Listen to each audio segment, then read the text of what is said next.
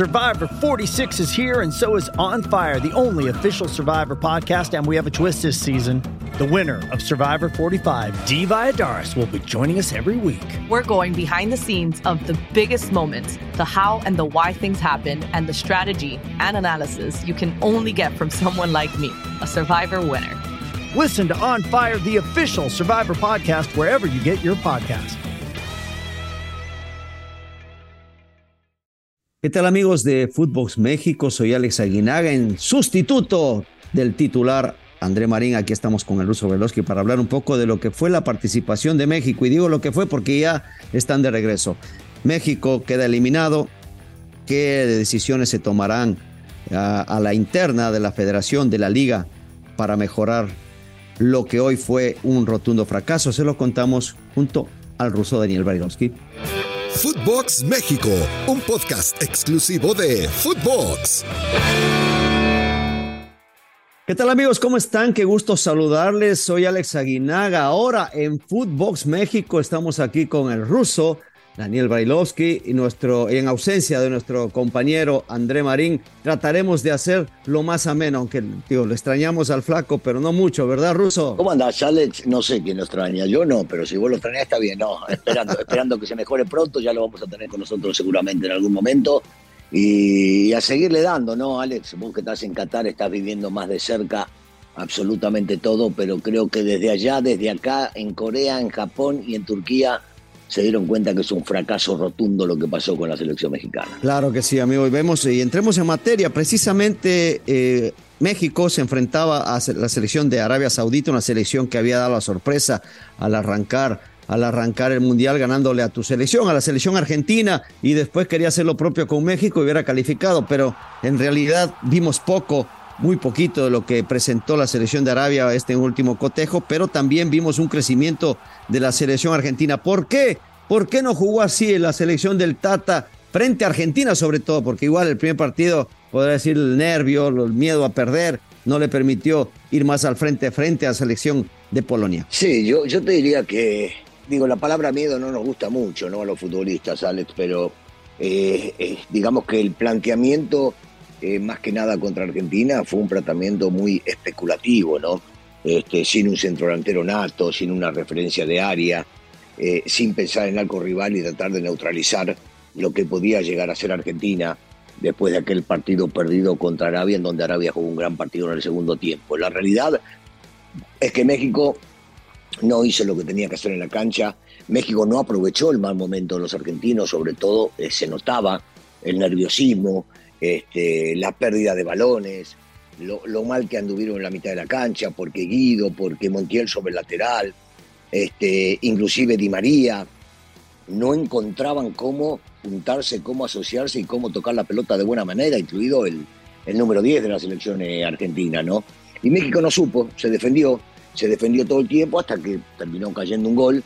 La lógica es cuando te echas para atrás es muy difícil recuperarte y ya después en el último partido, viste, cuando ya dependés de otros resultados, cuando no sabes o no entendés o se va variando demasiado lo que estás haciendo, las cosas terminan resultando como resultaron, en un rotundo fracaso. Oye, oye Rosito, quería preguntarte, por ejemplo, vos, eh, naciste en Argentina, lógicamente tienes aparte otras nacionalidades y, hablando del tema de la naturalización de Funes Mori, peleaste tanto por Funes Mori, luchaste tanto para que esté él y no otro delantero, caso específico Santi Jiménez o el mismo Chicharito. Para que juegues cinco minutos en el último partido, eh, a ver, ahí, ahí no lo entiendo. Si te hacen eso a ti, Russo, ¿qué es lo primero que viene a tu cabeza? La, la realidad es que vos decís, bueno, si ya te están naturalizando, como bien decís, me tocó jugar en otras elecciones, es porque vas a jugar o porque son mejor que los otros. La lógica indica eso, porque si no jugás con un nacional, con un nacido en el país, y no te hace demasiado problema. Yo me imagino que este, Rogelio debe estar muy apenado por la situación, por no haber jugado, por no haber tenido la oportunidad. Uno se puede llegar a pensar que tuvo una lesión, no tuvo un gran semestre y demás, pero bueno, lo terminaste citando, lo terminaste llevando.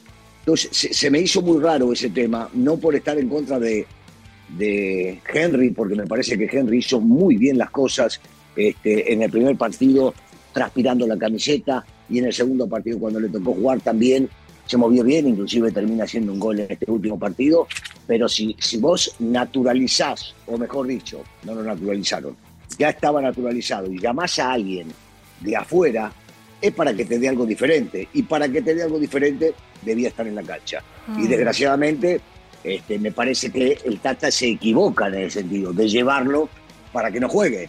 Porque si no, tenés que llevar un mexicano que puede llegar a hacer las cosas, o porque no le tenía fe a ningún otro, definitivamente. Y pensabas en Rogelio para cinco minutos, se me hace raro, muy raro. La situación de Rogelio Funes este, la citación del Tata me parecieron este, absurdas después, hablando con el periódico después del partido, ¿no?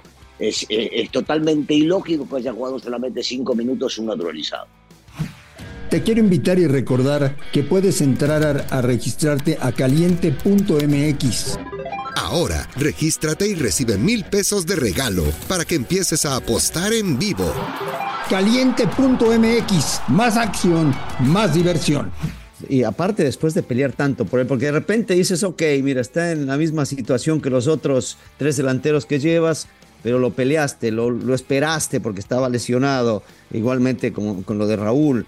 Eh, te juegas con los dos el último, los últimos 15 minutos, cinco, cinco básicamente, eh, Rogelio, y, y, Raúl todavía con ese tema de que después del golpe y sintiendo mucho esa situación, pues fue el hombre que, trataba de, entrar y, hacía lo mejor que podía. A veces es, es difícil eh, poder meterse en la cabeza de él, pero eh, por lo menos dejaron una, una grata impresión en ese último partido. La gente se conectó, estuvimos presentes en el estadio, la gente se conectó con esta selección porque vieron otro tipo de fútbol, otro deseo, otras ganas. Eh, indudablemente, vamos, veíamos una conexión tribuna, tribuna cancha pero vienen los cambios y otra vez eh, eh, la selección la vuelves a deslucir.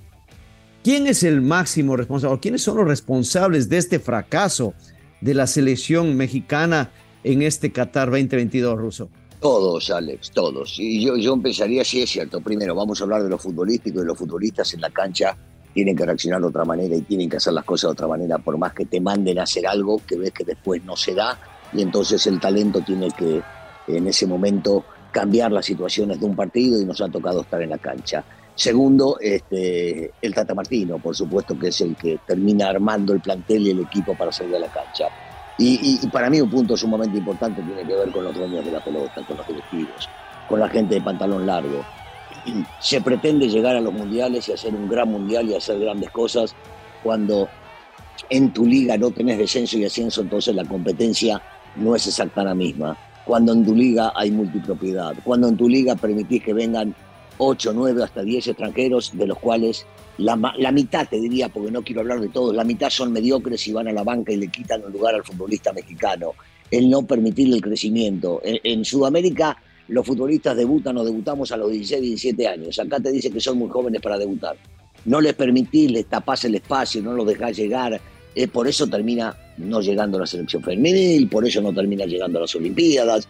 Este, hay, hay muchísimas situaciones en las cuales todos, eh, todos están involucrados. Por supuesto que luego el futbolista resuelve la cancha, pero esto tiene que ver con la preparación de los mismos, el armado de los torneos y todo. El no jugar Copa Libertadores, el no jugar Copa Sudamericana, el no jugar Copa América y para jugar los partidos que juega contra los americanos. ¿Viste? Me parece que hay muchísimas, pero muchísimas cosas que siempre se ha hablado de cambiarlas y nunca se ha hecho. Hey, it's Kaylee Cuoco for Priceline. Ready to go to your happy place for a happy price? Well, why didn't you say so? Just download the Priceline app right now and save up to 60% on hotels. So, whether it's Cousin Kevin's Kazoo concert in Kansas City, go Kevin, or Becky's Bachelorette Bash in Bermuda, you never have to miss a trip ever again. So, download the Priceline app today. Your savings are waiting. Go to your happy place for a happy price. Go to your happy price, Ahora parece que puede ser el momento, ya tocaremos ese tema en un ratito. Nada más preguntarte, eh, ¿qué te gustó de esta selección mexicana? ¿Qué jugadores los ves como para poder continuar? Aunque no te, iba a decir un proceso, pero en realidad no existe esa palabra en México. Proyecto, proceso, no existe. Existe el momento, eh, los cuatro años y después corta todo y sale nuevamente eh, buscar otra, otra fórmula pero eh, en, tu, en, tu, en tu modo de ver, nos tocó a nosotros vivir procesos, procesos largos. Antes los torneos eran largos y te daba para poder trabajar durante 38 fechas. Más o menos uno se mete en esa, en esa idea de uno, dos, tres, hasta a veces hasta más años, como lo que hizo Tigres. Pero tú, ¿qué, qué jugadores ves que todavía podrán seguir este proceso? Y los que no están, ¿quiénes podrán sumarse? Porque ya todo el mundo dice, bueno, cortemos a todos y vengan otros. No, a Debe haber gente que se salve, no, A todos no. Yo creo que, por ejemplo, eh, Moreno se salva, pero Moreno no va a seguir por su edad. Montes me parece que ha cumplido. Gallardo no, estuvo mal. Fue regular, pero no estuvo mal. Eh, Edson lo vimos muy poco. Y me parece que es un tipo que debe seguir estando porque tiene liderazgo inclusive en la cancha y sabe meter la pierna. Eh, en el poco tiempo que estuvo en la cancha, me gustó lo de Orbelín. Lozano anduvo bajo, pero no se puede dejar afuera. Lozano es de lo más desequilibrante que tiene el fútbol mexicano y lo ha demostrado inclusive en las grandes ligas y ahora en el Napoli. Eh, Vega estuvo a deber, por supuesto que estuvo a deber, y con, me quedo con Chávez. Me quedo con Chávez, yo creo que todos nos quedamos con Chávez. Una gran sorpresa, un debutante en el Mundial, creo que por robo, eh, por escándalo terminó siendo el mejor futbolista de la selección mexicana. Totalmente de acuerdo con lo de Chávez, la verdad que fue una sorpresa agradable. Se presionó, inclusive los medios decían, a ver, Chávez tiene que estar, ¿por qué no está? Hasta que al final lo convoca y decían todos, bueno, es Chávez y Edson y alguien más en la mitad de la cancha, que después eh, eh, cumplió con creces, no solamente por los goles, por la actuación que, tuvo en este último partido, sino eh, a lo largo del torneo.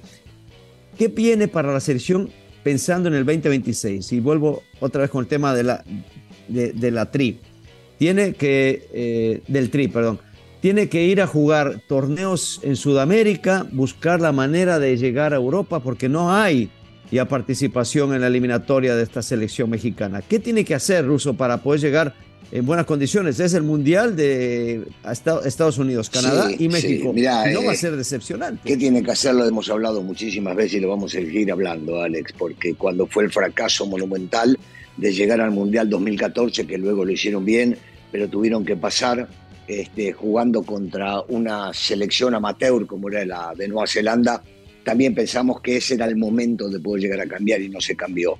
Cambiar con todo, sí, claro. Seguir intentar jugar este, los torneos con los sudamericanos porque ahí pueden crecer y se veía que había crecimiento. Cuando hablo de eso, hablo de Copa América, como dice Sudamericana, Copa Libertadores. El tema no va por ahí, Alex, el tema va porque México o los directivos o los dueños del fútbol mexicano lo que piensan es en hacer dinero. Y cuando pensás en hacer dinero y priorizás el dinero a lo futbolístico, es imposible que vayas a crecer. Por supuesto que te va a dar mucho más prestigio y te va a dar mucho más experiencia jugar contra los equipos sudamericanos, contra las selecciones sudamericanas, que jugar estos partidos de morondanga que a veces vemos que juega la selección mexicana este, en Estados Unidos.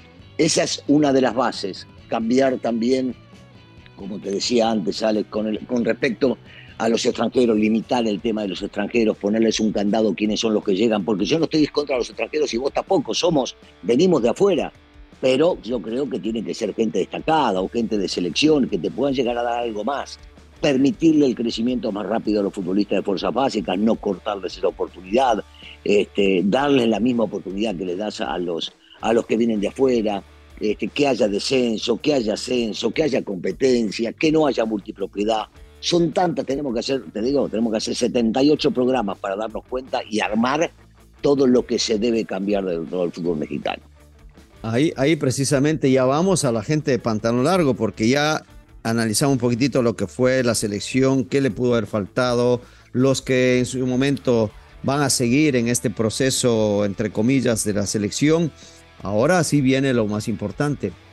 Arriba, eh, yo creo que justifican su, su paso en la parte económica, porque creo que es un éxito, un éxito la selección mexicana, un éxito en la Unión Americana. Ahora también se va a hacer el torneo eh, entre las, los clubes de, de, México y los clubes de, Estados Unidos. Unos clubes, bueno, un torneo que se sacan de la manga y que van a llenar todavía más de dinero el, el arca y los bolsillos de los, de los directivos mexicanos.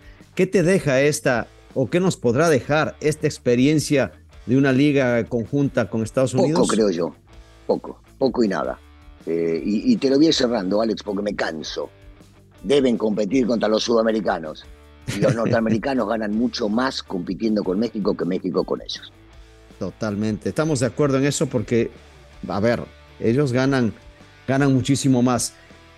Para terminar, mi querido Rusito, hemos hablado de la selección mucho tiempo, de, de paso le pegamos un, una barrida a los directivos con todo lo que deberían hacer. Se, se, van a reunir los 18 equipos de la primera división o los dueños, que son los que realmente, más que los 18 equipos, los dueños de los, de los equipos para ver qué deben hacer para lo siguiente. Regresará el descenso, el ascenso, regresará eh, el jugador que tiene que eh, tener minutos de manera obligatoria, bajará el número de extranjeros, se competirá en Copa Libertadores, en Copa Sudamericana.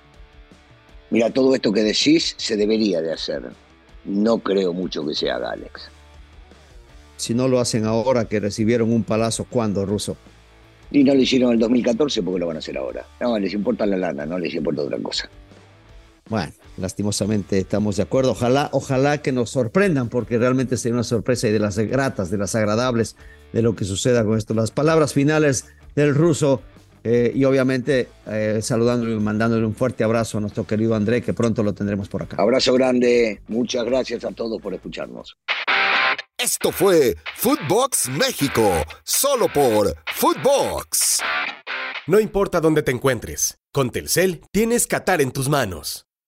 ¿Te preocupas por tu familia? Entonces, ¿por qué darles solo huevos ordinarios cuando pueden disfrutar de lo mejor? Eggland's Best, los únicos huevos con ese delicioso sabor fresco de granja, además de la mejor nutrición, como 6 veces más vitamina D, 10 veces más vitamina E y 25% menos de grasa saturada que los huevos regulares, además de muchos otros nutrientes importantes. Así que, dales los mejores huevos. Eggland's Best, mejor sabor, mejor nutrición, mejores huevos.